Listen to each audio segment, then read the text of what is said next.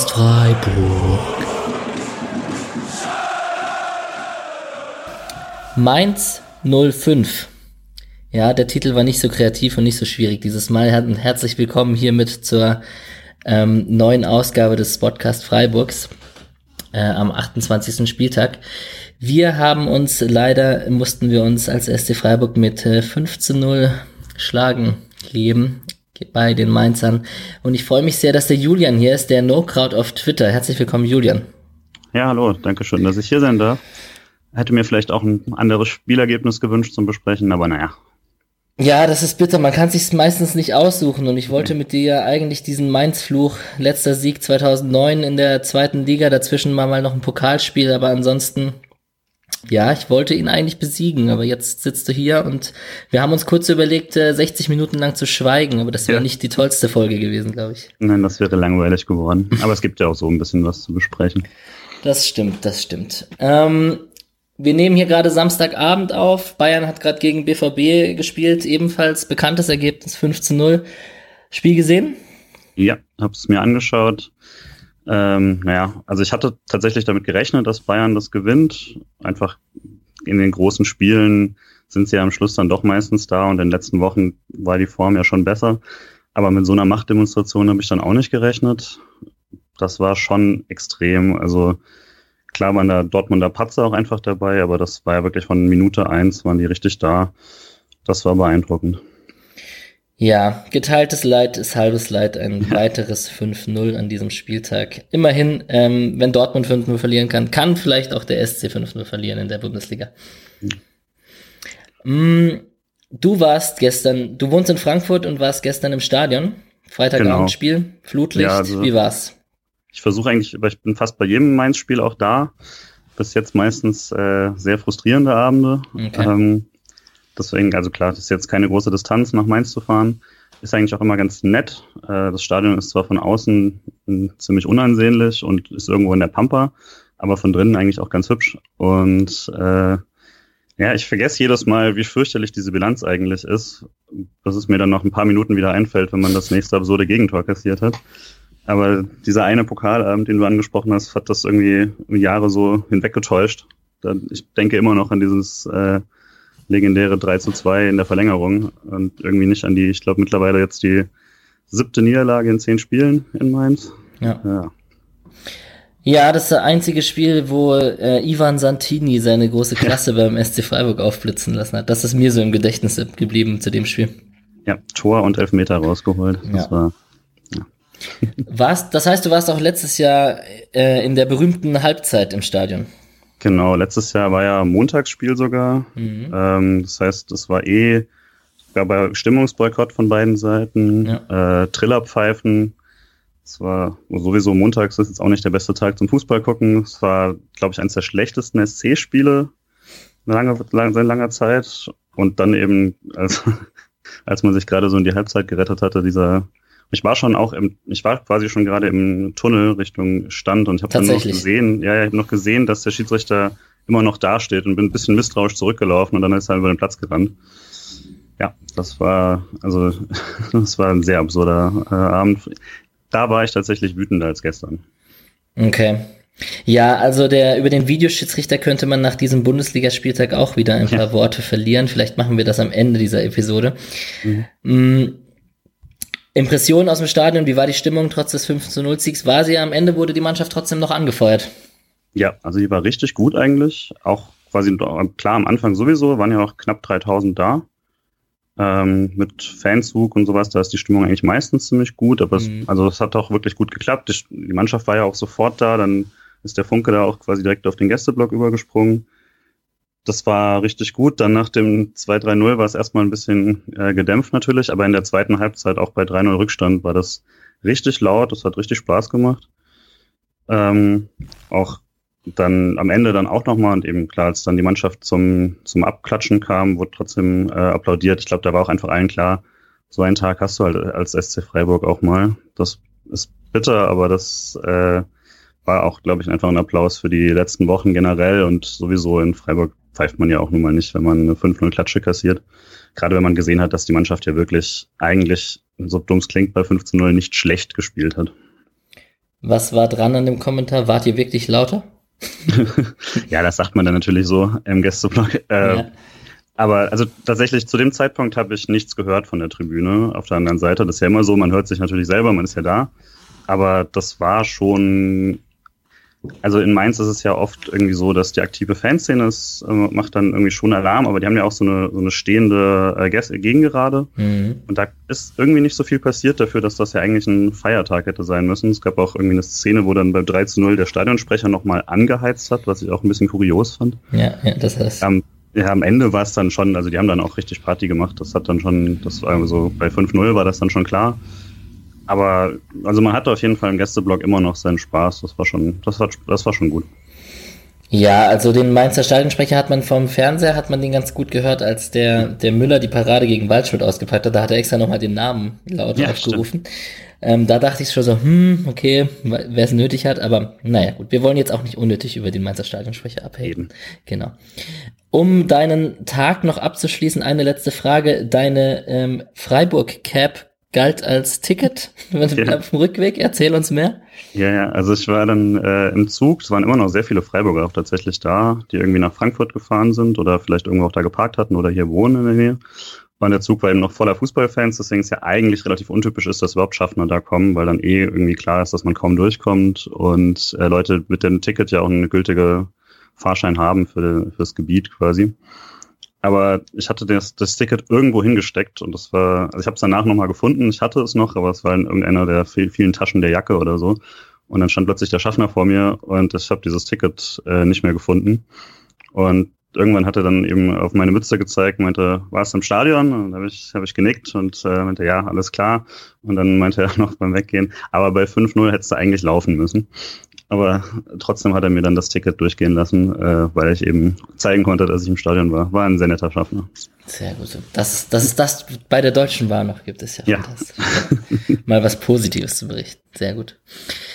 Ja, also Mainz 05, ähm, den 05-Gag habe ich jetzt am Anfang gebracht, den werde ich jetzt äh, nicht noch öfter bringen. Ähm, ist ehrlich gesagt aus meiner Perspektive keine Mannschaft, mit der ich mich am besten auskenne aus der Bundesliga. Wenn du aus Frankfurt kommst und öfters dort bist, vielleicht äh, kennst du dich da ja besser aus.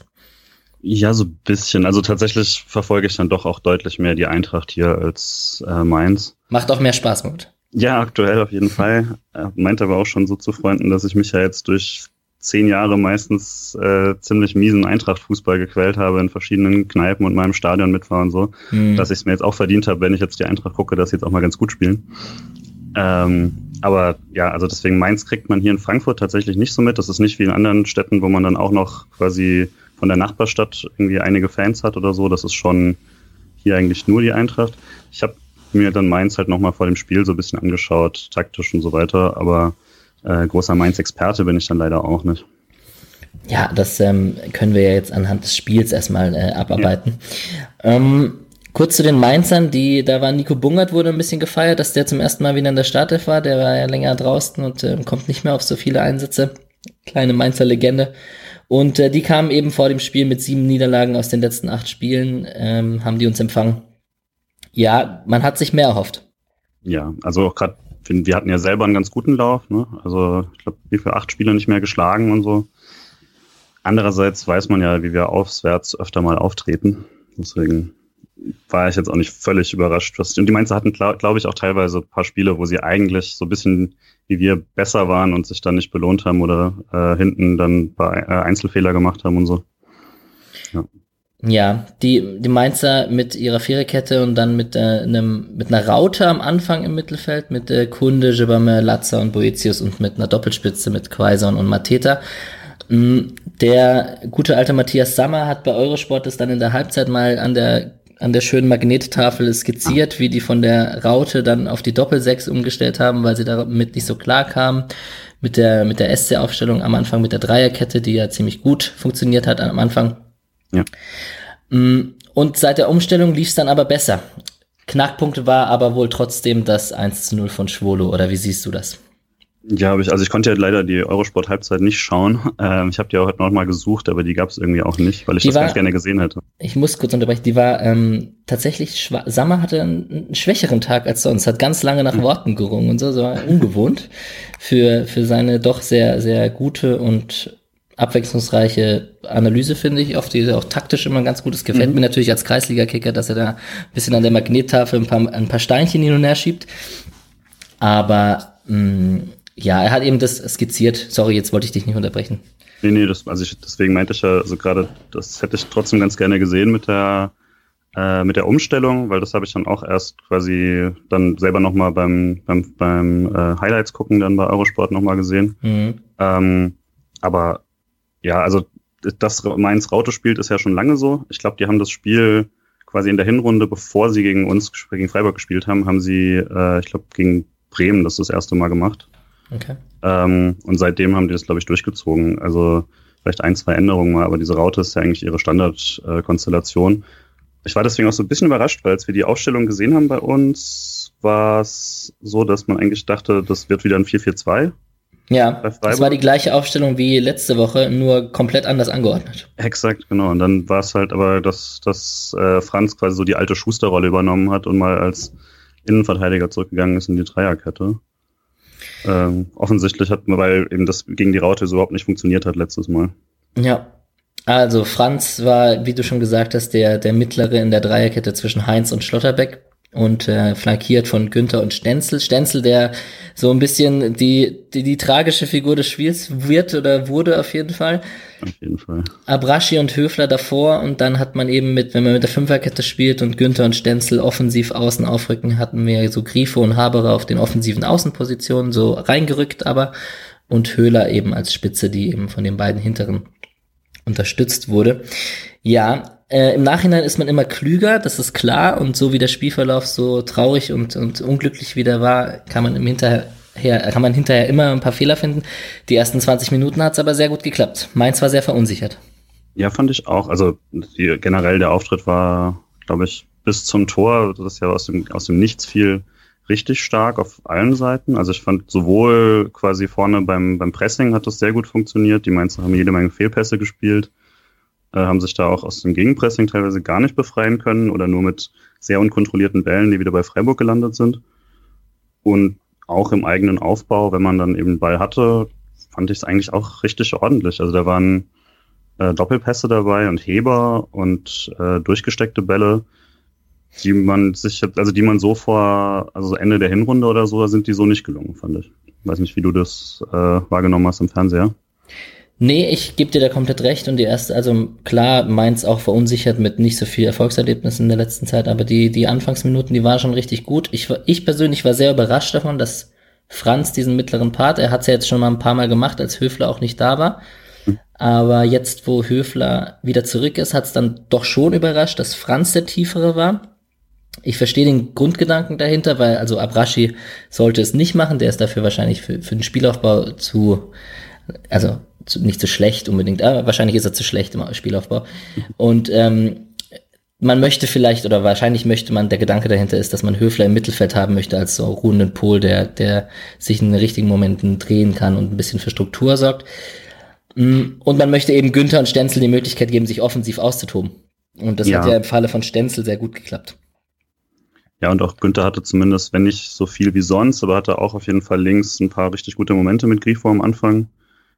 Aber also ich glaube auch, dass man hat, kann halt dann Abrashi auch nicht in die Mitte stellen, weil dann hat man ihn ja als Innenverteidiger, wenn es dann gegen einen geht genau. und dann genau. ist er auch einfach zu klein. Ähm, oder ja, und andererseits das ist natürlich schon so, dass dann gerade bei einigen der Kontersituationen hat man dann schon gemerkt, dass da mit Franz eben kein gelernter Innenverteidiger in der Mitte stand. Ja, das fand ich auch sehr auffällig, dass man, wenn man sich die Gegentore nochmal in der Wiederholung anschaut oder ja. in der Zusammenfassung, da Franz läuft ein bisschen wie Falschgeld da manchmal rum. Leider. Ja. Ich glaube, wir können wir nachher nochmal, wenn wir die Tore durchgehen, aber ja. Ähm, ja, fand ich auch auf jeden Fall. Das ist halt dann die, das, was man da in Kauf nimmt. Es ist jetzt natürlich dann leicht zu sagen, ja, hätte man das mal nicht gemacht. Andererseits, wenn man eine der Chancen nutzt, dann steht man sehr klug da. Ne? Hm. Ja, die erste Chance, Pascal Stenzel, Fernschuss, gute Parade von Müller, der geht noch an die Latte. Hm, hätte ich, hätte ich dem Stenzel schon sehr gegönnt da am Anfang.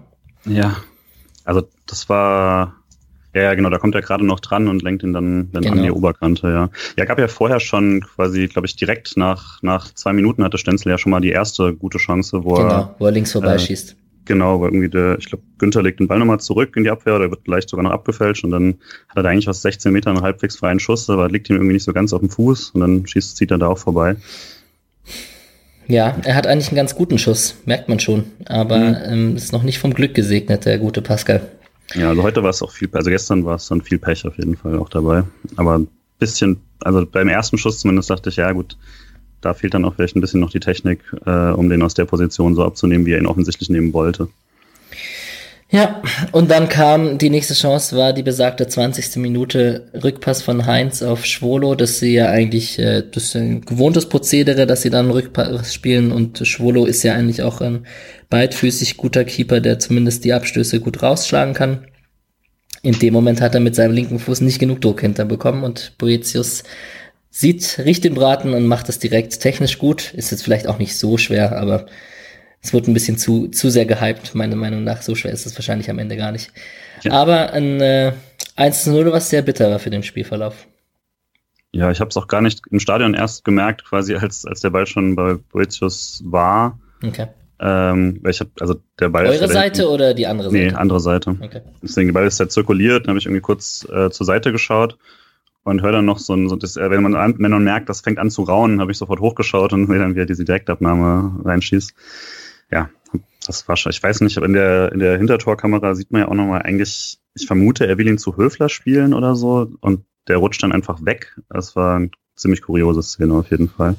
Ähm, er hat danach gesagt, dass er noch von Franz gehört hat, schlagen, schlagen oder so, also einfach weg mhm. und ihn aber ursprünglich annehmen wollte und dann ist er ihm da quasi so ein, dann wollte er zwei Sachen auf einmal machen und ist dann einfach völlig abgerutscht. Das ja, ist nie gut. Bitte. Ja. ja, und äh, dann war es meiner Meinung nach eine Mischung aus, aus Verunsicherung oder, oder so Ärgernis darüber, dass man, oh je, wie kann man jetzt in dem Spiel eins nur zurückliegen. Die taktische Umstellung von Mainz kam dann, die hat auch gefruchtet mit äh, weg von der Raute hin zu, einer, zu einem 4-2-3-1. Mhm. Und ähm, ja, dann ging es, äh, Mainz hat ein bisschen Selbstvertrauen bekommen und äh, dann kamen die paar Chancen von Mainz, Mateta fast mit dem 2-0 und dann kam der Ballverlust kurz danach an der, an der Mainzer Strafraumgrenze und der Boetius treibt den Ball da 50, 60 Meter und steckt ihn perfekt durch auf Mateta. Macht er gut. Macht er sehr gut, ja. Das war, also dieser, dieser Pass von Grifo, die ist ja eigentlich ist ja eine gute Chance. Da legt ja, Höhler legt ja noch ab und dann kommt, kommt Grifo nicht so richtig ja. durch. Aber die Idee ist natürlich nicht ganz falsch. Aber ich glaube, in der Situation war Abrashi eigentlich auch die, eigentlich da äh, die Absicherung, weil Höfler ist überhaupt nicht in Position, da irgendwie äh, zu sichern. Mhm. Und dann darf der Pass natürlich überhaupt nicht schiefgehen. Das war, also hat man gesehen, äh, da hat ja wirklich 40 Meter lang kann niemand eingreifen, äh, ohne den Passweg zu öffnen.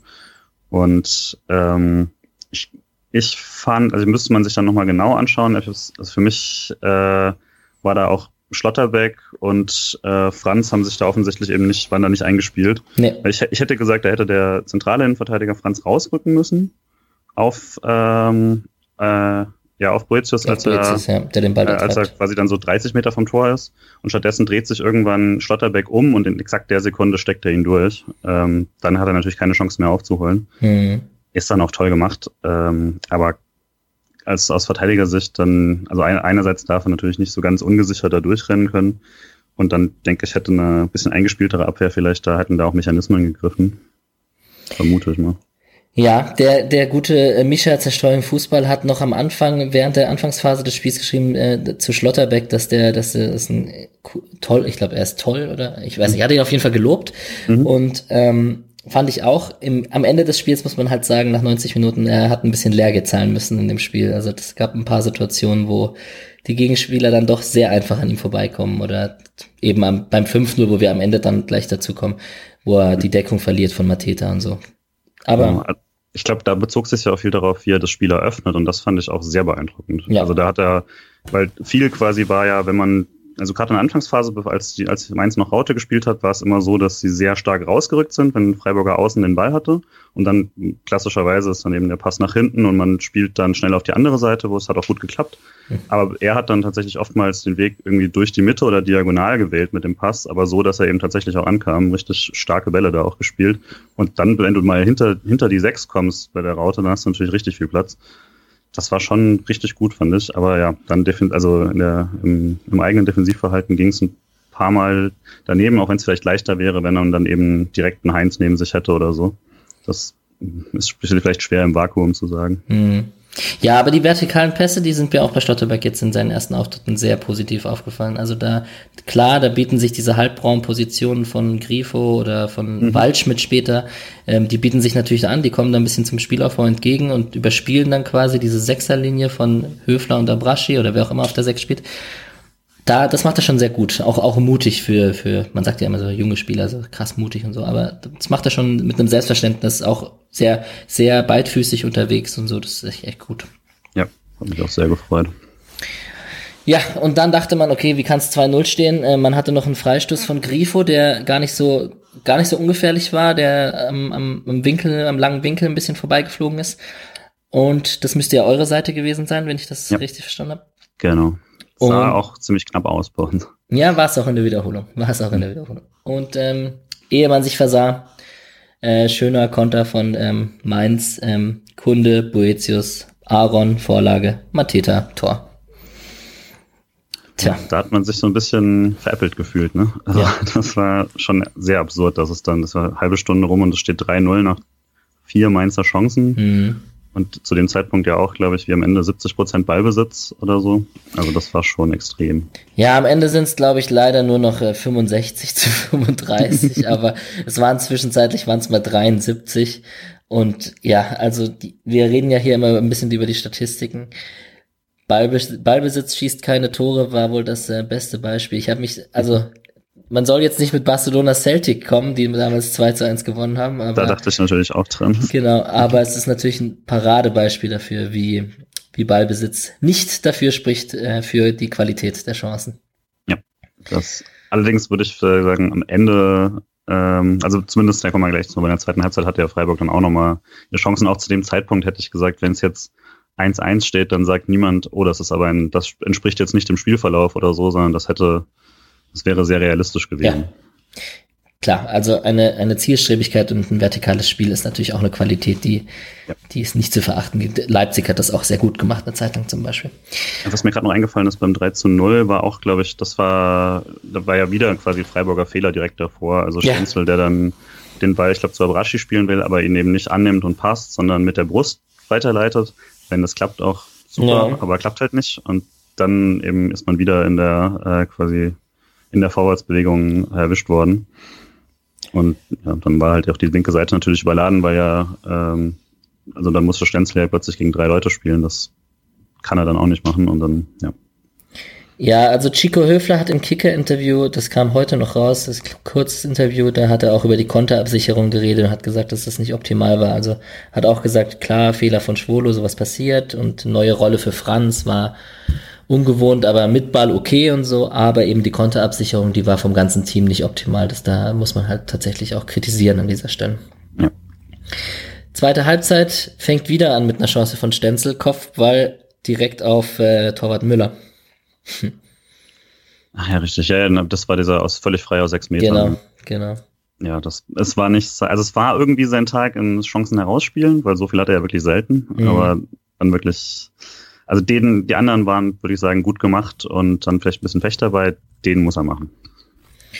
Ja, den muss er definitiv machen. Den muss er irgendwie besser, also eigentlich dieses, dieses zum Boden köpfen ist ja so ein beliebtes Mittel, aber in dem Fall war es äh, tatsächlich direkt auf den Keeper. Was man dazu sagen muss, Flanke kam von Waldschmidt, weil Waldschmidt und äh, Niederlechner kamen ja zur Halbzeit. Wie hast du die beiden empfunden, als sie reinkamen? Ähm, Waldschmidts Wechsel fand ich sehr, sehr gut. Also ich dachte es mir auch schon in der Halbzeit, dass das die Reaktion sein muss, wenn man noch versucht, irgendwie jetzt das 3-0 zu biegen. Wonach es ja dann auch die erste Viertelstunde in der zweiten Halbzeit durchaus aussah, dass man das versuchen wird. Ja. Äh, sehr belebend auf jeden Fall. Weiß nicht, ich, ähm, Niederlechner ist mir jetzt nicht so aufgefallen. Weiß nicht, wie du das gesehen hast. Nee, äh, eher unglücklich. Also abgesehen davon, dass er ein, zweimal weggerutscht ist in den Momenten, wo ich dachte, oh je, das wäre jetzt unnötig, weil das wäre gefährlich geworden. Mhm. Ähm, ja, erinnert noch nicht, er ist noch nicht der Alte, also der er mal schon mal war auf jeden Fall und äh, ist ein bisschen so, er und Höhler ähneln sich gerade sehr, ist ein bisschen mit dem Kopf durch die Wand mhm. und ähm, ich weiß nicht, ob, ob man da zu viel will oder ob es einfach gerade momentan noch nicht reicht. Ein bisschen, ihm fehlt ein bisschen die Leichtigkeit, das auf jeden Fall. Ja, gut, glaub, ja, denke ich, fasst das ganz gut zusammen. Also ich habe bin dann, also das mit dem Wegrutschen war generell ein Mannschaftsproblem. Das war, mhm. Ich meine, es hat ja auch geregnet, aber das ist bei, es sind sehr, sehr viele, äh, auch in, schon in der Anfangsphase waren sehr viele Szenen, wo Freiburg irgendwie wegrutscht und die Mainzer nicht. Ich glaube, das mit dem äh, Schuhwerk ist ja meistens so ein Mythos, aber das war schon etwas seltsam, dass quasi, also das, die besseren Füße hatte auf jeden Fall Mainz gestern. Ja, also das mit dem Schuhwerk ist, glaube ich, definitiv ein Mythos, den kann man an der Stelle auch, auch ja. mal aufräumen. Die ja. haben das falsche Schuhwerk gewählt, die haben alles genau. gleiche Schuhwerk. Also. Ja, ja. Ähm, ja, besagter Waldschmidt, der dann ein bisschen Dampf reingebracht hat, der auf jeden Fall hatte dann eine, eine Kopfballchance, die er so ein bisschen verlängern wollte, wo er noch kurz vor Müller dran kam. Und der, also der knapp, knapp am kurzen Pfosten vorbeiging. Mhm. Und dann hat er eben diesen Schuss gehabt, wo Haberer sehr, ähm, also mit viel Spirit den Ball gewonnen hat. Ja und den auf Waldschmidt durchgesteckt hat, der nochmal hätte querlegen könnte auf Grifo, aber auch wenn du da mit so einem guten Schuss äh, zum Schuss kommst, kannst du auch gerne schießen und die Parade war natürlich sehr, sehr gut von Müller, muss man natürlich sagen. Wahnsinnsparade. Also das, ich würde auch sagen, wenn du so einen Schuss hinlegst, dann war das nicht der, war es nicht der Fehler abzu, äh, abzuspielen, genau. äh, nicht abzuspielen, sondern der Schuss war eigentlich, wie du ihn möchtest, und der ist einfach sofort unten. Ich nehme an, er hat auch spekuliert, weil er war schon quasi unten, als, als der Schuss quasi losgelassen wird. Ja. Das ist einfach eine Top-Parade. Ja, und dann hast du eben auf der einen Seite einen Keeper, der einen Sahnetag hat und auf der anderen Seite einen Keeper, der mal zur Abwechslung nicht so einen guten Tag hat, nachdem er gegen Bayern uns den Punkt festgehalten hat. Und dann nimmt so ein Spiel halt mal den Verlauf, den es jetzt äh, genommen hat. Wir haben am Ende noch ähm, ein 4-0 von Unisovo, der, der Abrashi mit seiner Grätsche ins Nirvana schickt. Und wo Boetius wieder seine Füße mit dem Spiel hatte. Und dann hatten wir noch das 5-0 von Mateta am Ende. Hm, vielleicht, also ich weiß nicht, ob du was zu den zwei Toren sagen möchtest. Es war einfach, ähm, war halt dann offen und ein bisschen aufgegeben und die, ja, die, also die Abwehrleistung war dann auch nicht mehr ganz konzentriert. Zum, beim, also zur 70. Minute war dann auch langsam zu sehen, dass, dass äh, auch Freiburg dann müde war langsam ähm, und vielleicht auch nicht mehr, dann glaubt man vielleicht auch nicht mehr ganz so dran, aber auch taktisch war dann nochmal so, dass Mainz wieder Raute gespielt hat, wenn ich das richtig gesehen habe. Ja, weil ähm, Freiburg in der Halbzeit wieder auf Viererkette umgewechselt hat, genau. Genau, mit dem Wechseln dann eben. Ähm, das war dann eben nochmal eine Anpassung, die auch funktioniert hat. Äh, also die, die Ideen von Freiburg und von Streich haben eigentlich äh, ziemlich gut funktioniert und erst die Mainzer Anpassungen ähm, haben es dann wieder halbwegs gerade gebogen ich glaube, man hat sogar gesehen, also ich habe mir das dann erst jetzt äh, vorhin nochmal angeschaut, aber ähm, es war eine ganz kuriose Szene bei der Ecke, ich glaube direkt nach dem Schuss von Waldschmidt, ähm, kriegt ein Mainzer eine gelbe Karte, Maxim. Der Maxim. wurde quasi mit Gelb eingewechselt sozusagen. Der wurde, ja, das hat mich auch gewundert, dass sie ihn trotzdem gebracht haben. Ja, das fand ich auch dann, äh, habe ich auch ein bisschen drauf spekuliert, aber zum Zeitpunkt war das Spiel dann schon gelaufen, da ja. stand schon 5 zu 0. Ähm, und das hat er, weil er das Spiel quasi so lange unterbrochen hat, bis, ein, äh, bis ich glaube, Bungert oder Donati äh, den Taktikzettel lesen konnten, den quasi die Bank reingebracht hat. Mhm. Also deswegen hat er sich auf den Platz gestellt. Das, war, das fand ich eine, also zumindest clever. Ähm, ob man sich dafür die gelbe Karte abholen muss, weiß ich nicht. Aber äh, ja, danach lief eigentlich dann auch nicht mehr so viel, nachdem sie umgestellt haben. Abrashi sah bei beiden Toren nicht gut aus. Ähm, passiert dann vielleicht auch mal, aber das, also bei Unisovo war, glaube ich, jeweils der, äh, also hat er das Tor gemacht und einmal vorgelegt. Genau. Und das Abrashi war jeweils der Gegenspieler. Beim einen lässt er ihn aussteigen und beim anderen Kommt lässt er ihn, hinterher, äh, ja. genau, wird er da verflanken. Da sah er dann leider nicht so gut aus. Spielt auch eine extrem gute Rückrunde. Ähm, heute waren dann einfach bei einigen lief es dann leider nicht so wie sonst. Ja, so würde ich es eigentlich auch zusammenfassen. Also wenn, ich habe es auch geschrieben gehabt, wenn ein paar Spieler nicht äh, die individuelle Klasse an den Tag legen, die sie bräuchten an dem Tag, also wenn nicht alle bei 100% sind, wenn der Spielverlauf so läuft, wenn du ein unglückliches 1-0, dann passiert sowas in der Summe halt mal. Das ist meiner Meinung nach kein Weltuntergang. Ich bin aber auch als Optimist verschrien und äh, hm. lasse mich auch nicht aus der Ruhe bringen mit meinem schon abgeklärten Klassenerhalt. Ähm, 5-0 als gute Leistung abzustempeln, ähm, ist natürlich trotzdem gefährlich. Wie siehst du das? Ja, also kann man natürlich am Schluss so nicht sagen. Hat ja auch Streich quasi nochmal gesagt, dass sie auf jeden Fall hochverdient verloren haben. Ja. Einfach, ähm, klar, also wenn du, das, also es ist das eine zu sagen, ähm, quasi Freiburg hatte die richtige äh, Taktik auf jeden Fall am Anfang und hat auch besser gespielt bis zur, bis zur überraschenden Führung. Aber trotzdem ist ja einfach ein schnelles Kontern, äh, die Konter so auszuspielen, wie Mainz sie gemacht hat, und dann eben aus den sieben Chancen fünf Tore zu machen. Das ist eine Qualität und die hatte Freiburg eben nicht an, äh, am Freitag und Mainz schon. Und dann hat man natürlich auch verdient verloren. Ähm, trotzdem würde ich sagen, es war jetzt eben kein, also es gibt, es, ist, es war auf jeden Fall ein Spiel, wo, wo äh, Freiburg genug Möglichkeiten hatte, selbst ins Spiel zu kommen. Und wenn man ein bisschen mehr Glück hat, ähm, dann reden wir über ein komplett anderes Spiel, aber das ist ja oft so in der, in der Liga, das, das ist jetzt nicht so außergewöhnlich. Ich glaube, das Verrückte war schon tatsächlich, dass wie dominant Freiburg statistisch war und wie wenig dafür am Schluss bei rausgesprungen ist. Ja, und in besagtem Interview von Höfler, der hat auch gesagt, es war eher ein einmaliger Ausrutscher in dieser Summe, so wie das passiert ist, anstatt dass das jetzt eine Trendwende wäre. Ähm, hat mich ein bisschen daran erinnert an Roman Bürki damals, der gegen den HSV zwei, zweimal war es, glaube ich, gepatzt hat zu Hause im eigenen Stadion und gesagt hat, lieber Pat, oder dreimal, ich weiß, ich glaube, es ging drei irgendwas aus, ich bin mir nicht ganz sicher. Hm, Auf jeden ich Fall. Glaub, das war Olli Baumann. War es Oliver Baumann? Ich glaube, es war Olli Baumann, weil das war damals noch äh, dass, dass äh, Volker Finke gefragt wurde, ob man ihn jetzt äh, rausnehmen solle fürs nächste Spiel und sowas und dann war Baumann einfach so abge Also ich bin relativ sicher, aber ich will mich will jetzt auch nicht zu weit aus dem Fenster lehnen. Nein, es kann sein, dass du recht hast. Auf jeden Fall war die, die Aussage dahinter war, lieber alle Böcke in einem Spiel als über mehrere Spiele verteilt.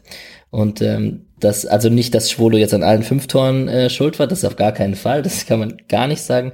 Aber es ist doch schön, dass ähm, lieber, lieber mehrere Spieler eine individuelle Fehlleistung an einem Tag als immer mal wieder einer. Das ist doch, genau. das ist die Aussage dahinter. Und natürlich äh, lieber einmal 5-0 als fünfmal 1-0 verlieren. So, ganz genau, jetzt haben wir alles abgeklopft. Mainz 05, genau.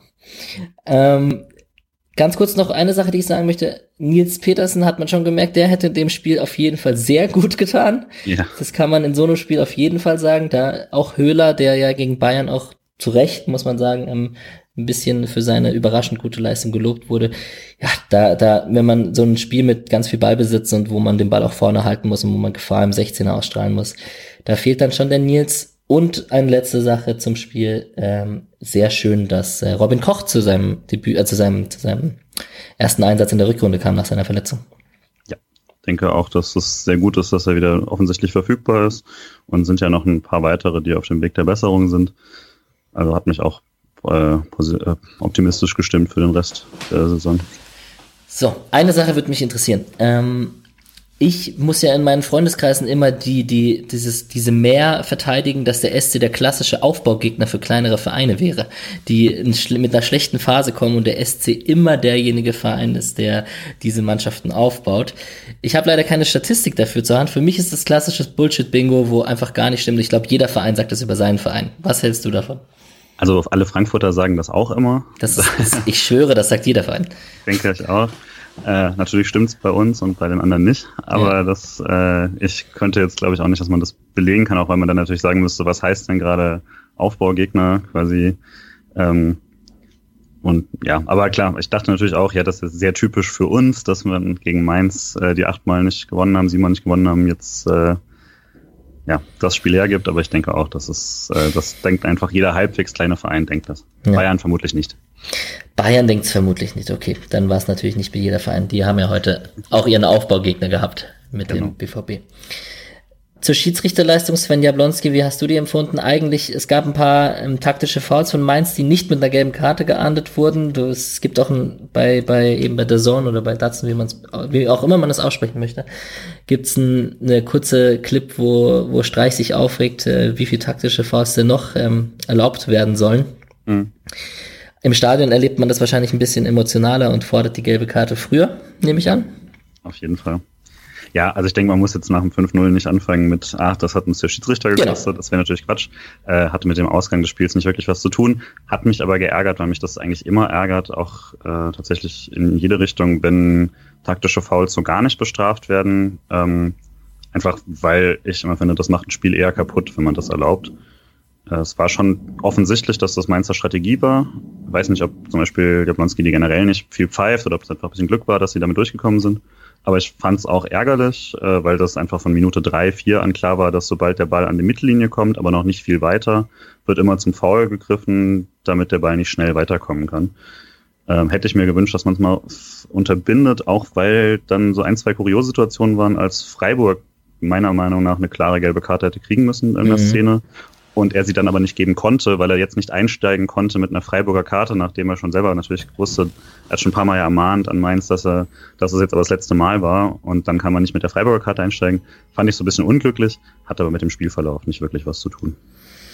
Ja, also es war absolut nicht in meinem Interesse, nach einem 5 zu 0 Sieg die Schuld nee, beim Schiedsrichter zu suchen. Ähm, nein, der Schiedsrichter ist sicherlich nicht maßgebend gewesen. Über die taktischen Fouls wollte ich trotzdem ganz kurz sprechen. Also ich finde generell, wenn es schön, wenn man sie öfter bestraft, aber das, die Diskussion gab es auch schon mal mit auf Twitter ein paar Mal mit Colinas Erben. Ist auch immer die Frage, wo setzt man das an? Wie soll ein Schiedsrichter das quasi vernünftig beurteilen, wenn er auch nicht, er kann ja auch nicht das ganze Spielfeld gerade sehen. Das sieht man tatsächlich ja besser von der Tribüne. Mhm. Er muss ja auch zum Ball schauen und so. Ist vielleicht auch schwer, aber in der Situation fand ich es relativ offensichtlich. Ja, und zum Abschluss ein Blick auf die Statistiken, so weh es auch tut, weil man dieses 5-0 nicht äh, verstehen kann, wenn man auf die Statistiken schaut. Ähm, die einzigste Statistik, die vielleicht aussagekräftig ist, ist einerseits äh, die Expected Goals. Die führt Mainz mit 2,3 zu 1,55. Ähm, und die Laufleistung tatsächlich ist äh, vier Kilometer mehr mit 120 zu 116 als beim SC. Das kommt höchstwahrscheinlich durch die langen Ballbesitzphasen, wo man halt nicht gegen den Ball so viel arbeiten muss. Aber ansonsten äh, 20 zu 8 Fouls für die Mainzer, also doppelt so viel mhm. gefoult. 2 zu 7 Ecken für den SC, 9 zu 17 Torschüsse für den SC eine 58-prozentige Zweikampfquote, die, die man mit einem Fragezeichen versehen muss, weil eine Zweikampfquote, finde ich, meiner Meinung nach immer so ein kleines Fragezeichen ist.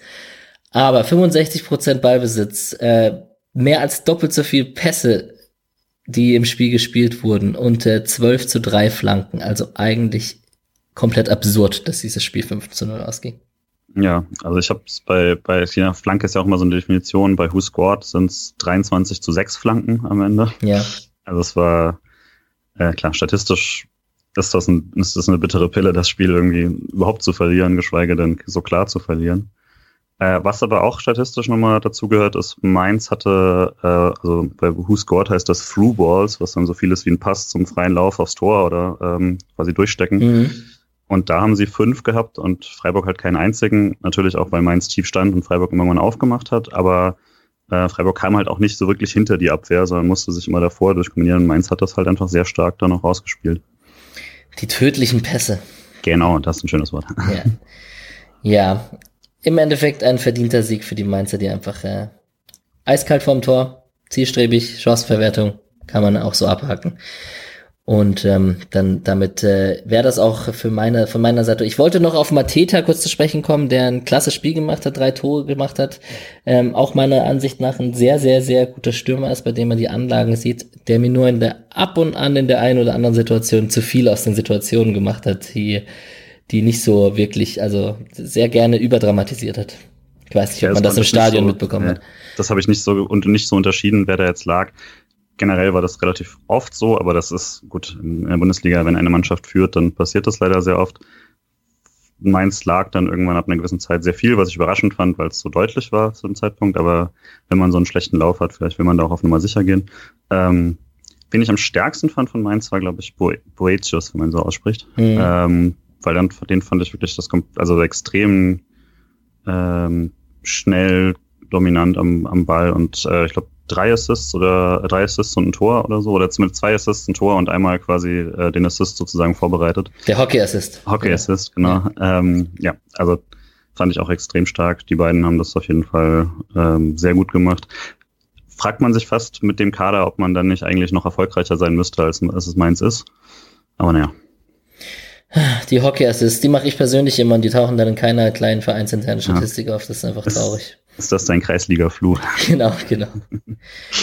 Na gut. Ähm, ich würde sagen, ich, also der einzige, den ich noch bei Mainz ähm, öfters so ein bisschen mit, mit, mit mehr Betrachtung anschaue, ist Quaison, weil ich äh, durch sieben Jahre Schweden-Vergangenheit so ein bisschen auch hm. auf die Schweden immer achte. Aber ähm, ja, die haben schon eine starke Mannschaft und vielleicht hast du recht, vielleicht äh, wäre da sogar mehr drin, wenn, wenn die jetzt nicht so eine Schwächephase gehabt hätten. Also Chabamar und also Chabamar war ja letztes Spiel nicht dabei, wegen irgendwie zu spät ins Training gekommen oder so, war auch wieder im Kader, fand ich auch ziemlich gut. Äh, Latza ist eh immer ziemlich ordentlich da außen. Ja. Ja, werden wieder SC nichts mit dem Abstieg zu tun haben. Genau. Meinung. So. Mm, bevor wir darauf zu sprechen kommen und auf die Bundesliga zu sprechen kommen, ein kleines Sonderthema, was ich mit dir besprechen möchte, beziehungsweise zwei. Einerseits muss ich mit dir über die Eintracht sprechen, da du ja in Frankfurt mhm. wohnst. Ja, Du, wie sehr bekommst du den Hype mit? Schon sehr. Also ich, äh, ja, einige meiner Freunde sind Eintracht-Fans. Ähm, man, Und klar, auf Twitter sehe ich dann natürlich auch, habe ich, folge ich natürlich dann auch ein paar Frankfurtern, so auch vom Eintracht-Podcast und ähnliches. Äh, ich bin in den Kneipen, wenn gespielt wird, wenn sie nicht parallel zu Freiburg spielen, schaue ich mir das dann schon an. Ähm, ich gönn's ihnen auch. Also ich, nach, nach so zehn Jahren hat man dann ja auch, oder zumindest habe ich das dann, äh, eine engere Bindung dazu. Ähm, finde es sehr sympathisch. Wie gesagt, wie ich es vorhin schon mal kurz angedeutet ich habe sehr, sehr viel schlechten Fußball gesehen ja. äh, von Eintracht Frankfurt in den letzten zehn Jahren. Dass man auf einmal jetzt die äh, vielleicht spaßigste äh, deutsche Mannschaft ist, das ist schon sehr überraschend. Äh, und ja, vielleicht kriege ich ja dann über Umwege noch eine Karte nächstes Jahr für die Champions League, wenn das klappt. Ja, ich sieht sehr danach aus. Also der Last-Minute Video Assistant Referee Sieg gegen Schalke, der auch verdient war, trotz allem, muss man dazu sagen, auch wenn es so ganz auf die letzte Sekunde war, der verschafft den Frankfurter doch eine sehr, sehr, sehr gute Ausgangssituation, jetzt um die Champions League zu erreichen. Ja, also klassischerweise ist Eintracht, ist die Eintracht immer in der Rückrunde total eingebrochen. Ja. Äh, schon damals beim Abstieg haben sie irgendwie, waren sie eigentlich auf Platz sieben oder acht nach der Hinrunde. Wie die Hertha. Ein, Genau. Und äh, auch unter Kovac war es jetzt war es zweimal so, dass sie ganz gut positioniert waren und dann eine schlechte Rückrunde gespielt haben. Und dieses Mal sind sie, wenn dann, noch besser geworden. Das ist schon, ähm, ich glaube, zweitbeste Rückrundenmannschaft aktuell. Äh, und noch nicht verloren in der Rückrunde. Also ich glaube nicht, dass sie sich das noch nehmen lassen. Jahrestabelle, zweiter Platz, drei Punkte hinter Bayern. Du hast natürlich ja. recht. Elf Spiele, 25 Punkte. Ja, das ist schon sehr stark und ähm, einer der Schlüssel meiner Meinung nach ist natürlich der Trainer, der, den finde ich, den finde ich absolut top. Also den, auch wieder mit dem Rückschlag da am Anfang mit dem DFB-Pokal aus und so hatte nicht den einfachsten Einstieg. Und der verkörpert einfach klasse, meiner Meinung nach, ruhig und, und gut taktisch und hat die Mannschaft im Griff und kann man eigentlich nur Positives äh, über ihn verlieren. Ja, auch, auch am Anfang des Jahres fand ich es beeindruckend, dass er eine klare Idee hatte. Dann hat die nicht so richtig funktioniert, weil die Spieler das noch nicht so drauf hatten, wie er wollte. Und dann hat er tatsächlich aber auch nochmal reagiert, hat dann ähm, quasi Zwischenlösungen gefunden und sich dann langsam zu seinem Spiel quasi hingearbeitet, was ich okay. immer so ein, also gute Trainer können auch anpassen bei sowas und das fand ich einfach stark bei ihm. Lief ja wirklich schlecht am Anfang, dann haben sie nur gegen uns natürlich gewonnen und ansonsten ähm, erstmal quasi einige Niederlagen eingesteckt, sind direkt aus dem DFB-Pokal geflogen und so und danach eben erst den großen Lauf angefangen. Und ich finde auch den äh, Hütter auf jeden Fall vermutlich, äh, wenn Dortmund nicht Meister wird, dann tippe ich, dass er Trainer des Jahres werden könnte. Sollte, müsste. Zu Recht. Oder halt doch ähm, Friedhelm Funkel. Ja, je nachdem, wo äh, Düsseldorf noch landet. Ja, nach oben sind keine Grenzen mehr gesetzt. Wobei ich habe vorhin mal zum Spaß geschaut. Ich, das, also da geht, das geht zu weit. Also, das, das, geht nicht. Ja. Aber das war schon, also das die machen auch jeden Wettschein kaputt übrigens. Ich habe äh, also auf die Hertha, nee, brauchst du auch nicht. Fangen wir, fangen wir nicht damit an. Mm, ein zweites Thema, was ich kurz mit dir besprechen wollte, ist ähm, das neue SC-Stadion. Du warst ja jetzt in Mainz und hast das äh, Stadion einmal von außen fotografiert und hast gehofft, hoffentlich sieht unser neues nicht so aus wie ein wie der berühmte das berühmt zitierte Möbelhaus. Mhm. Jetzt ähm, gibt es Meinungen, die sagen, unser neues SC-Stadion sieht genau aus wie ein Möbelhaus. Und es gibt Meinungen, die sagen genau das Gegenteil. Wie siehst du das denn? Ja, habe ich auch gesehen, dass das schon sehr viral gegangen ist. Mhm. Ähm, ja, also ich tatsächlich bin ich davon, äh, bin ich gar nicht so ein großer äh, Ästhet bei sowas, äh, von der von der Außendarstellung. Ich fand das ganz nett mit diesem Streben, aber klar, das ist jetzt auch kein, äh, ist weder ein besonders klassisches Stadion, noch, also nicht jetzt irgendwie aus den, als ob es in den 50ern gebaut wäre oder so. Ähm, noch ist es jetzt ein, äh, irgendwie extrem außergewöhnlich, aber äh, ich finde schon, dass dieses total blockhafte wie in Mainz oder äh, so dieses, äh, als, ob, als ob quasi noch dran gebaut wird wie in Düsseldorf, wo so eine Art äh, Gerüstturm rumsteht, das hätte ich schlimm gefunden und so sieht's nicht aus und damit bin ich schon sehr zufrieden. Und von drinnen sieht's eh sehr gut aus, meiner Meinung nach. Ja, also ich bin da auch super entspannt und losgelöst und ich denke mir immer so, jetzt vergleicht die das neue Stadion mit einem Möbelhaus so. Ich denke mir die ganze Zeit, was wollt ihr denn eigentlich? Ich meine, das Stadion hatte 10.000 Zuschauer mehr, es gibt mehr VIP-Plätze, das ist von der Struktur, soll es ans aktuelle Stadion halt mit, mit ausgebauten Kurven erinnern. Mhm. Ähm, es gibt eine Stehplatz-Fraktion ähm, eben auf der einen Seite und aber auch auf der anderen Seite, so wie jetzt die Südtribüne ist in Freiburg, also auch für Heimfans noch eine zweite Stehplatz gerade. Und ähm, ja, also ich finde es auch von außen, meiner Meinung nach, ich bin jetzt auch keine krasse Architekt oder so, der sich damit krass auseinandersetzt, aber ich finde es komplett gelungen und bin zufrieden damit und ich weiß nicht, also wenn du da jetzt äh, ein Ikea-Schild drüber hängst und meinst, es sieht aus wie ein Möbelhaus. Bitteschön, das kann man machen. Elf Freunde hat ja eine schöne, ähm, eine schöne Bildergalerie draus gemacht.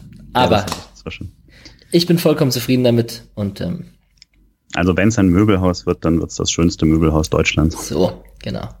Und solange die Atmosphäre drin gut ist und das ein oder andere Pünktchen eingefahren wird, dann ist doch alles in Ordnung.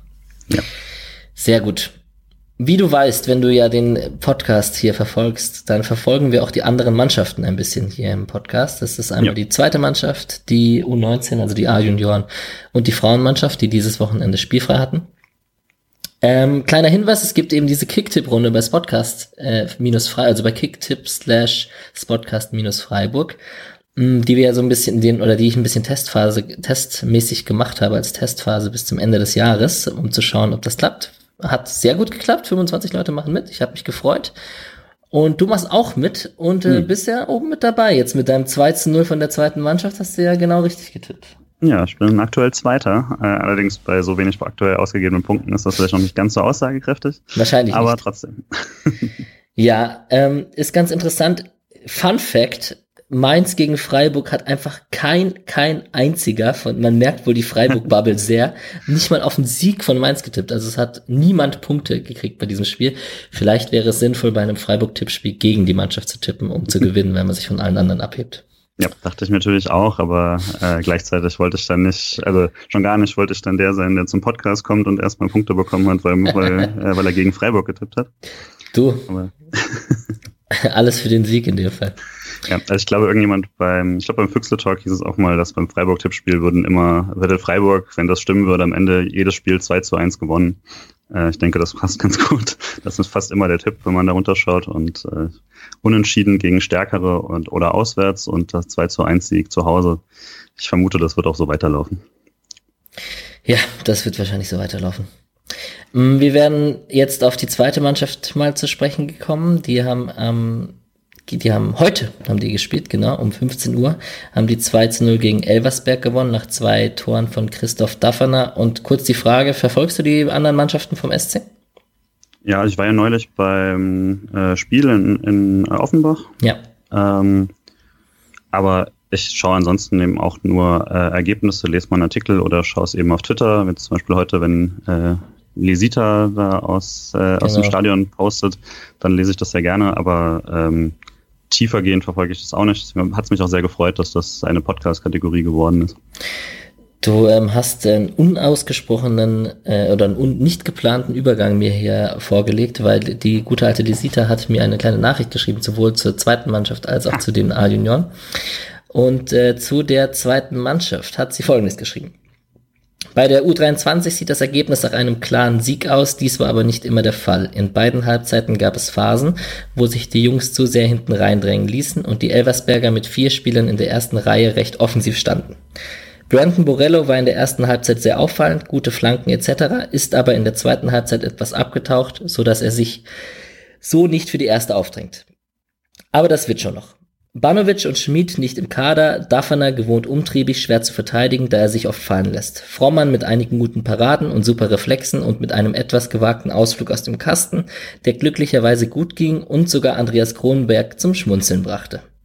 Mit den zwei Spielen habe ich, zumindest was das Ergebnis angeht, im Vergleich zu gestern die bessere Wahl getroffen. Das stimmt. Ja, das äh, ist wohl wahr. Dem gibt's dann wahrscheinlich auch gar nicht mehr viel hinzuzufügen. Nee, das war ein definitiv besserer Scouting-Report, als ich ihn geschickt habe. Das freut mich natürlich. das ist kein Battle, aber ist okay. Battelt euch alle, das ist in Ordnung. Ich, wenn, wenn ich mehrere Scouting-Reports bekomme, muss ich mich für den besten entscheiden. Genau.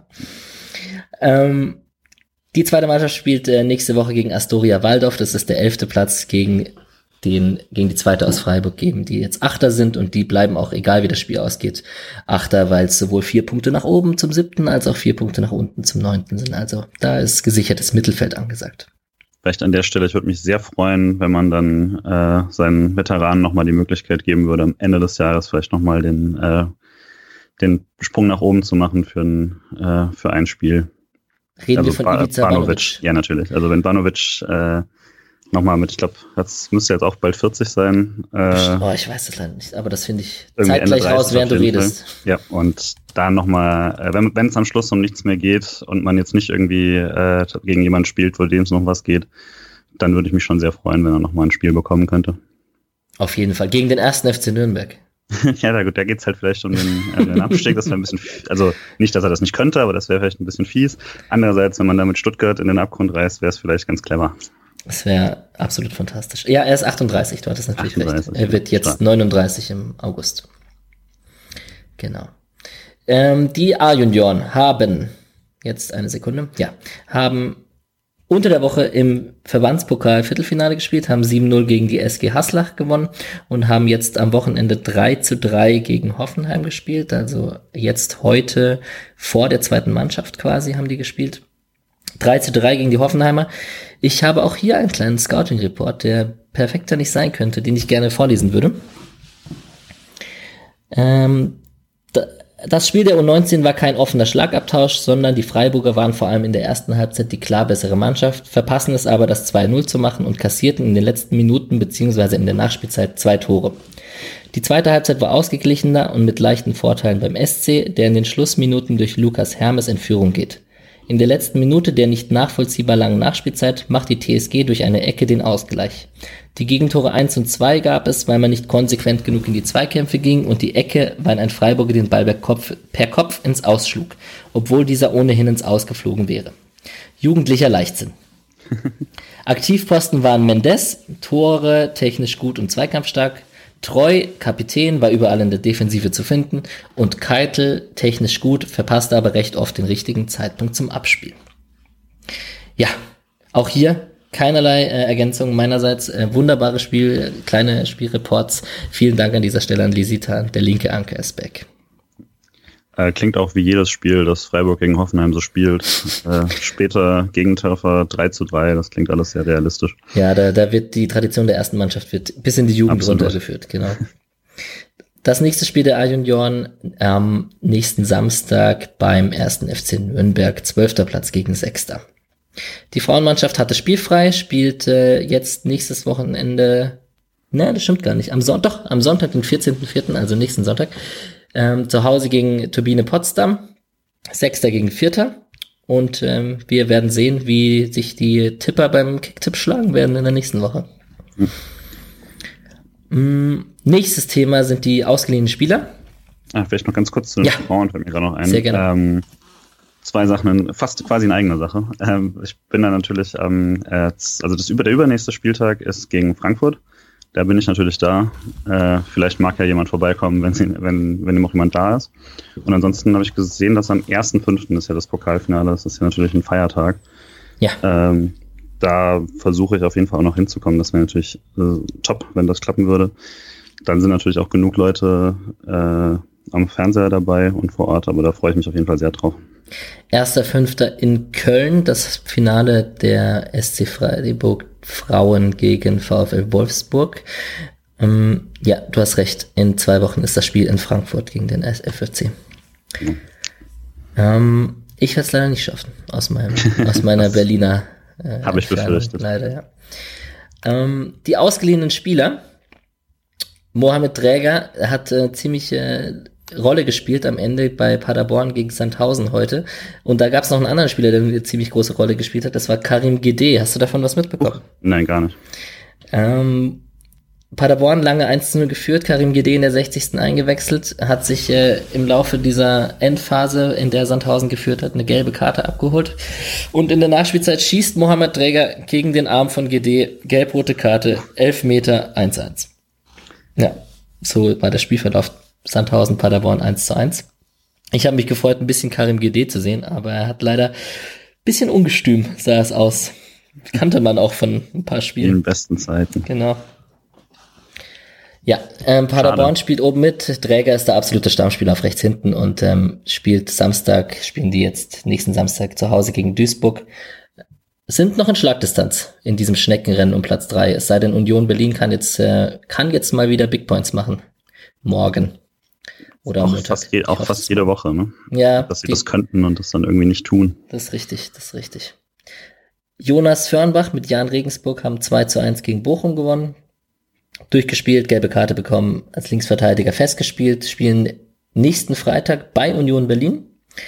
Über Fabian Schleusener bei SV Sandhausen kann ich leider nichts mehr erzählen. Das Spiel habe ich gerade schon gegen Paderborn angerissen. Er ist ja leider verletzt und ähm, Saison aus und wird jetzt hoffentlich bald zur, also wird versuchen zur, zur Vorbereitung von der nächsten Saison fit zu werden. Mal schauen, wo es ihn dann hin verschlägt, ob er es mit Freiburg schafft oder ob er es irgendwo anders, ob er ausgeliehen wird. Nächste Woche spielt Sandhausen zu Hause gegen Dynamo Dresden und Patrick Kammerbauer kann ich eigentlich fast aus dieser Kategorie ausschließen, weil der wieder über 90 Minuten auf der Bank saß und zu keinem Einsatz kam. Hm, schade. Die haben zu zehnt, Kiel hat zu zehnt 0 zu 1 Rückstand gedreht, 2 zu 1 gegen St. Pauli gewonnen. Also Pauli will irgendwie nicht Platz drei machen, jetzt ist Kiel wieder in Schlagdistanz, also irgendwie wollen alle Platz drei. Äh, niemand, irgendwie will es niemand und irgendwie wollen es alle, also mal schauen, wer es da am Ende wird. Wahrscheinlich wird es Union Berlin werden, aber ob das dann reicht, wird man dann sehen. Wem gönnst du es am meisten, den Aufstieg aus der zweiten Liga? Ähm, ja, also Köln ich würde mich freuen, wenn es Köln und Hamburg nicht sind, grundsätzlich. Ja. Ähm, aber danach sieht's ja aus. Also vor allem Hamburg nicht, fände ich nochmal amüsant. Aber ähm, ja, also das Problem ist immer so ein bisschen, beim dritten Platz kann ich irgendwie schwer emotional involviert werden, wenn es fast unmöglich zu sein scheint, dieses Relegationsspiel zu gewinnen mittlerweile. Mhm. Ähm, also es, es, gab ja, glaube ich, nur ein einziges Mal, seit es wieder eingeführt wurde, dass äh, als da die Hertha abgestiegen ist, glaube ich. Ähm, aber ansonsten, also es, äh, ich glaube, von denen, die jetzt dabei sind, Pauli fände ich schön, ähm, Paderborn wäre eine gute Geschichte. Union finde ich auch gut. Ich habe es eigentlich mit niemandem wirklich ein Problem. Kiel äh, habe ich jetzt am wenigsten Bindung zu. Fand auch jetzt die Fanszene nicht besonders attraktiv. Da, den würde ich, glaube ich, am wenigsten. Ja, also aus eigenem Interesse bin ich natürlich bei Union Berlin. Klar. Äh, ansonsten, also gegen Pauli habe ich da absolut auch nichts einzuwenden. Und als ab und zu mal Mats Möller-Deli am Ball zu sehen, macht auch Spaß. Der macht das ganz gut. Mm, die zwei Schweizer, Juri Garret, Vincent Sierro, haben unter der Woche in einem fantastischen 0 zu 0 gegeneinander gespielt. Ähm, das ist echt, äh, also Grasshoppers wirklich gar nicht gut und äh, St. Gallen mittlerweile auch nicht. Und die haben beide heute noch gespielt, da habe ich jetzt leider die Ergebnisse nicht kurzfristig noch eingetragen gehabt. Das würde ich vielleicht noch nachreichen. Im Zweifelsfall, die Grasshoppers Zürich hatten heute das Derby gegen den FC Zürich und ähm, Sierro hat gegen Chamax mit St. Gallen gespielt. Ich weiß immer noch nicht, wie man die ausspricht, aber gut. Mhm. Um, St. Gallen ging am Sonntag in Thun und die Grasshoppers am Samstag in Basel. Also bei Juri KW, der kommt auf seine Einsatzzeiten. Der hat, was ich noch gesehen hatte, der hatte bei dem Spiel gegen St. Gallen, wurde ja zur 69. ausgewechselt, hat aber in der 92. eine gelbe Karte bekommen. Hm. Von der Bank aus. Ja, vermutlich gepöbelt oder so. so, so Bank weggeworfen. So ähnlich das Gegenteil von Alexandro Maxim, also. Das gab es ja auch am, äh, am, am Freitag, dass der Mainzer Ersatztorwart, dem hat, glaube ich, Grifo den Ball hingehalten zum Einwurf und hat ihn dann quasi zur Seite weggeworfen. Äh, hat Stimmt. dann aber keine gelbe bekommen, sondern nur ein, ein böses Wort vom Schiedsrichter. Naja, das ist vielleicht auch in Ordnung dann. Bei einem, ja, bei einem Spielstand von 5-0. Ja. Oder wie es auch immer da stand in der Situation. Ja. Gut, das wäre das gewesen zu den ausgeliehenen Spielern. Jetzt würde ich abschließend noch gerne noch mit dir über die heutigen Ergebnisse reden und ein bisschen die Bundesliga im Auge behalten. Bayern 15-0 gegen Dortmund, das haben wir am Anfang schon angeschnitten. Schon äh, krasse Demonstration. Ja, also klarer kann man es nicht machen. Ähm, ja, aber ich, also das war ja eben auch nicht so ein Spiel, wo man, wo man denkt, ach ja, also war jetzt nicht wie bei uns oder sowas, dass man denkt, ah, schade, das hätte auch anders laufen können oder so. Das war wirklich von Minute eins dann hat das einfach, äh, haben sehr viele Sachen sehr gut funktioniert bei Bayern. Also waren sofort im, im Pressing, haben das Gegenpressing gut gespielt. West Dortmund hat sich da sehr viel schlechter angestellt, als ich das dachte. Fand ich, also fand es richtig, richtig stark, was Bayern da abgeliefert hat. Ja, die anderen Ergebnisse, Frankfurt hast du wahrscheinlich mit Freuden zur Kenntnis genommen. Den 2 zu 1 Sieg auf Schalke. Wollen wir kurz ja. über den Video Assistance Referee reden? ja, gerne. Bin ich immer, bin ich immer dabei. Ja, also erste komische Entscheidung war auf jeden Fall, dass Frankfurt keinen Elfmeter bekommen hat in der ersten Halbzeit, ja. um dann jetzt aber in der Nachspielzeit einen Elfmeter zu bekommen. Da, wo eigentlich schon das Spiel fast zu Ende war. Wie siehst du das Ganze? Ja, ich glaube, es ist, es ist halt immer das Schwierige darüber zu reden, ist ja diese äh, sehr unglückliche Regelung, dass es einen Unterschied macht, ob der Schiedsrichter das nun gesehen hat mhm. und nur anders eingestuft oder ob er die entscheidende äh, Situation gar nicht gesehen hat. Was für Willkür alles öffnet. Ja, genau, und das, also das ist ja auch eigentlich ein bekanntes Problem, haben ja auch jetzt, äh, auch, auch Colinas Erben und so sprechen das ja mal an, dass es das schwer macht, das überhaupt zu analysieren, wenn man quasi aktuell nicht weiß, was der beiden Sachen überhaupt vorliegt oder das würden die jetzt nicht sagen, aber was natürlich auch, natürlich kann man im Nachhinein alles sagen, was man gesehen oder nicht gesehen hat, das macht es ein bisschen schwierig. Ähm, für mich dachte ich jetzt auch, das hätte in der ersten Halbzeit direkt ein Elfmeter sein müssen, so wie es sonst auch in der letzten Zeit gepfiffen wurde. Ähm, aber gut, dann war es wohl sehr, sehr konservativ, dann keine Änderung vorzunehmen. Ich glaube, nach dem Spiel habe ich kurz gesehen, dass er gesagt hat, dass seine Wahrnehmung nicht signifikant abgewichen ist von dem, was er dann auf dem Video gesehen hat oder so. Hm. Keine, keine große Divergenz oder so, glaube ich, das Zitat. Äh, ja, denke auch, den hätte man schon geben müssen und den in der Nachspielzeit fand ich dann klar. Also ich glaube, Caligiuri war es. Ja. Ja, da, also ich weiß nicht, Arm. Für mich war es klar, dass er der Hand, die Hand ist draußen und angespannt, weil er knallt halt auch nicht groß weg danach. Weiß nicht, wie du es gesehen hast. Nö, ich habe es eigentlich genauso gesehen und da wird, es wird ja immer zitiert, so momentan wie die Handauslegung ist, ist das mhm. auf jeden Fall ein Elfmeter, aber für mich war es dann eigentlich auch einer und jetzt wird auch der Trend dahin gehen, dass die Dinge halt einfach konsequent gepfiffen werden und dann ist es halt einfach so. Ob ja, dann, ob, ob man dann absichtlich da Leute anschießen kann oder nicht, weiß ich nicht, wie weit das geht. Ich glaube, das bei einer Flanke wird es wahrscheinlich versucht, die so auf die Höhe von dem Abwehrspieler zu schießen, dass mhm. der mit seiner Schwungbewegung automatisch irgendwie, also dass die Möglichkeit besteht, dass er den gegen den Arm bekommt. Das glaube ich ist schon ein probates Mittel. Bei einem Schuss jetzt aus der Entfernung, wenn der sich da reinwirft, dann ist es halt ein Elver, klar. Ich glaube bei Hannover oder ich falsch sagen, es gab ja ganz direkt am Anfang der Konferenz gab es ja aber schon die erste strittige Situation, das habe ich leider nicht gesehen. Ja, es gab direkt quasi wieder ein Handspiel, wo dann eben auch schon diskutiert wurde für Sky und für Markus Merck war es dann zum Beispiel ein klarer Elfmeter. Ähm, ich fand das dann auch nicht so klar, weil halt aus nächster Nähe und so eine halbe Schwungbewegung und so. Es ist einfach ein schwieriges Thema, klar. Ähm, die, die, größere Schwierigkeit ist dann eben irgendwie eine Linie reinzubekommen bei solchen Sachen, wenn es eben verschiedene Videoschiedsrichter natürlich auch sind aber der, immer der gleiche Zuschauer. Also wir sehen ja immer, also man selber sieht ja alle Situationen und kann die dann für sich selber einordnen. Aber ähm, für den Schiedsrichter macht es natürlich, also gerade da, wenn man die Szenen 100 Schiedsrichtern zeigt, sind die sich auch nicht alle einig. Und natürlich wird es dann auch einfach Abweichungen geben, aber das macht es eben schwierig, wenn man eine Technik hat, die darauf aufbaut, äh, vom Versprechen her, dass es dann eine Einigkeit gibt bei sowas. Besser hätte ich es nicht formulieren können. Und wenn man Rückfragen hat, kann man sich sechs Stunden dann Colinas Erben anhören. Die haben da. Genau. das ist unfassbar. Also wirklich. Ja. Das, also nicht, gar nicht schlecht geredet. Also es ist ein ja, großes ja, Lob an die Arbeit an Colinas Erben, aber da eine sechsstündige Folge war schon Respekt. Ich habe mich, ähm, durch die erste Hälfte habe ich mich schon durchgekämpft, mal so. Genau, waren auch ein paar Freiburg-Entscheidungen dabei. Ja.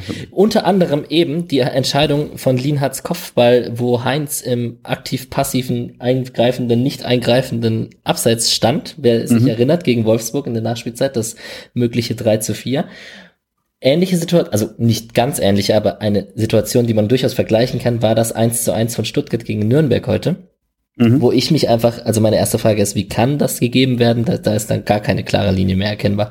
Weil für mich war das, also ich, ohne Video Assistant Referee hätte ich es von mir aus durchgehen lassen, dass es kein, kein Abseits ist. So, von mir aus, klar, wer hat nicht, aber selbst mit wahrscheinlich hat er aktiv ins Spielgeschehen eingegriffen. Wie siehst du das? Also für aktiv war es für mich auf jeden Fall, wenn man es vergleicht mit Freiburg. Ja. Die einzige Diskussion war dann eben, ob, ob die man, Linie gezogen werden kann. Genau, ob man es zweifelfrei sehen kann. Äh, Mischer von Zerstörung Fußball hat ja auch nochmal gesagt, quasi der Tipp ist eben, man sieht man sieht es nicht genau. Ich glaube auch, man sieht halt zum Beispiel nicht, ob er den Fuß vielleicht noch weiter drausstehen hat oder sowas. Ja. Ich hätte dann gesagt, wenn man es wenn man's nicht genau sieht, dann lässt man es vermutlich so, wie es auf dem Platz ist.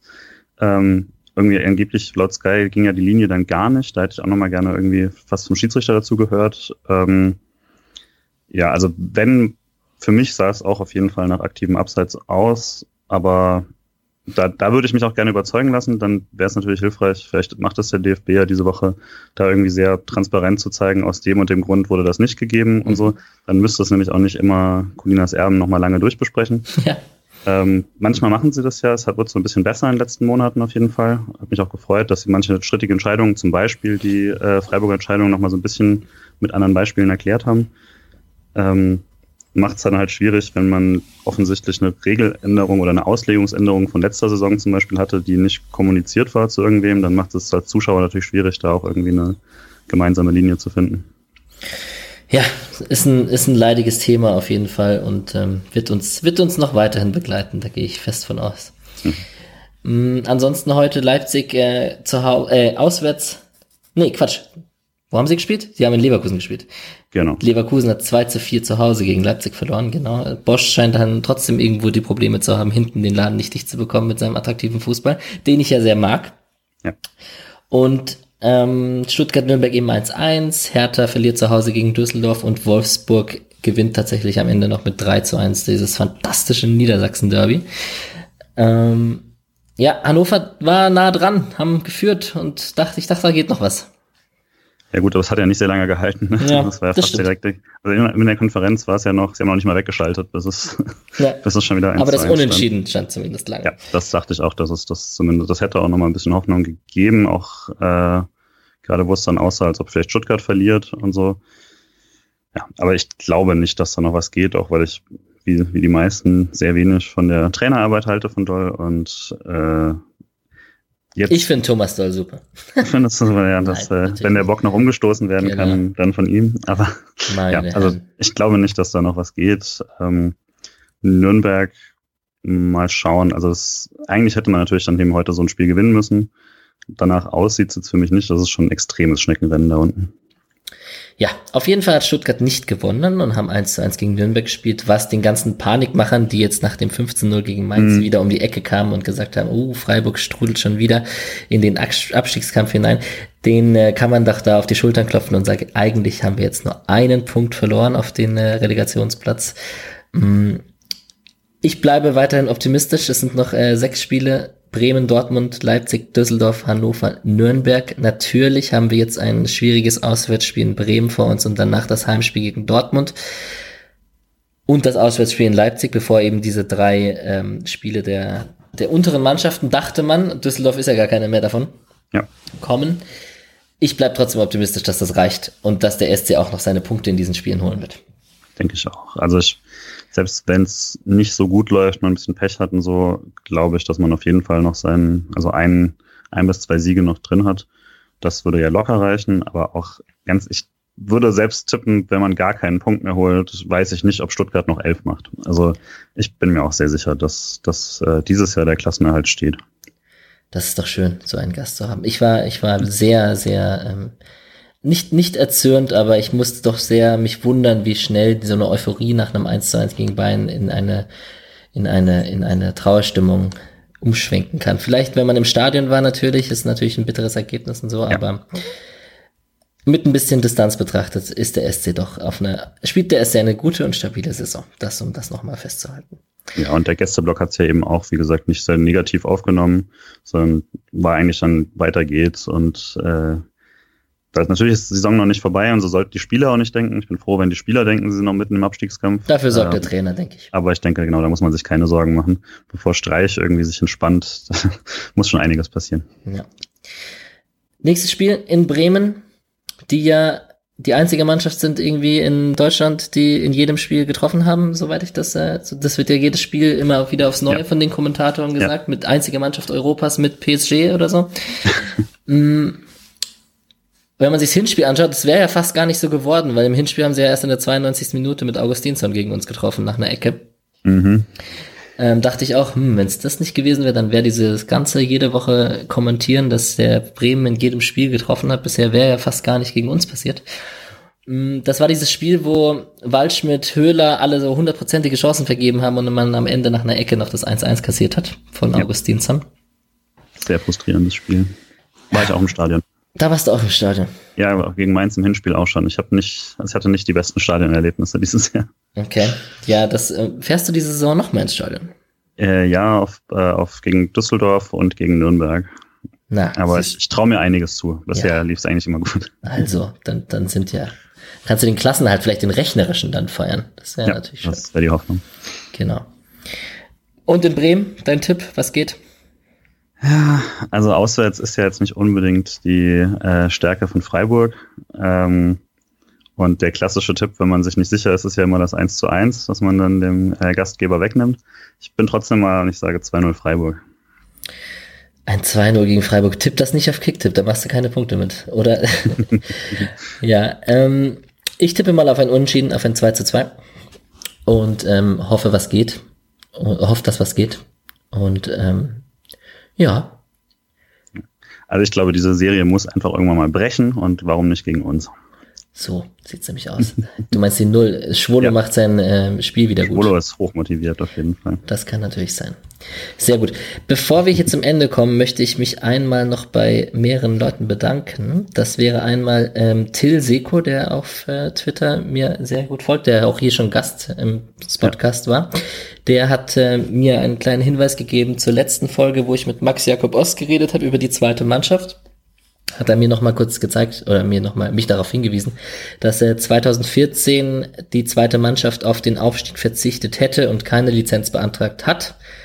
Allerdings im Dezember 2017, als man wiederum oben mitgespielt hat in der vierten Liga, dass man sich da nicht gewehrt hätte, wenn man aufgestiegen wäre. Also da hätte mhm. man es wohl in Angriff genommen.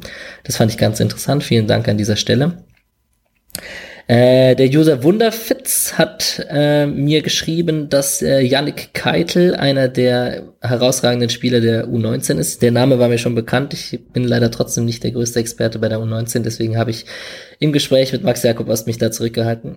Hat mir auf jeden Fall geschrieben, dass äh, Kapitän der U19 Yannick Keitel äh, die Junioren-Nationalmannschaften durchlaufen hat, unter anderem mit Jan Vierte Ab, im zentralen Mittelfeld, ähm, hatte leider öfters mit Verletzungen zu kämpfen und wenn er die nicht hätte, ähm, würde ich alles darauf verwetten, dass er die Bundesliga packt, um mal einen bekannten U19-Co-Trainer des SC zu zitieren. Fand ich sehr interessant, vielen Dank dafür. Und dann noch an Sebastian B. und Adrian B., die mir beide ähm, Mails geschrieben haben mit ähm, einerseits mit einem netten Lob und mit ein bisschen Kritik auch und ähm, andererseits mit äh, ein paar Hinweisen zur Soundqualität. Lieber Adrian, ich hoffe, die Soundqualität wurde seitdem ein Tick besser. So, das Ganze lebt ja noch von Feedback und wir ziehen das durch bis zum Sommer und ich denke, ab Sommer ähm, wird da auch ein bisschen noch mehr dran gearbeitet mit Soundqualität und Feedback. Ich hoffe, ich habe dich nicht damit genervt jetzt. Ich wollte das kurz noch loswerden, nein, nein, bevor die Leute abschalten, wenn ich dich verabschiede. Ich habe mich sehr gefreut, dass du hier warst habe mich auch sehr gefreut, hat Spaß gemacht. Und ich hoffe, ich habe deinen Abend jetzt nicht zu lange aufgehalten. Nein, überhaupt nicht. Passt ja perfekt. Genau, auf 22 Uhr, jetzt sind wir Punktlandung. Alles gut. Ähm, ich wünsche dir einen schönen Samstagabend und eine gute Woche. Dankeschön, bis bald mal wieder. Danke dir.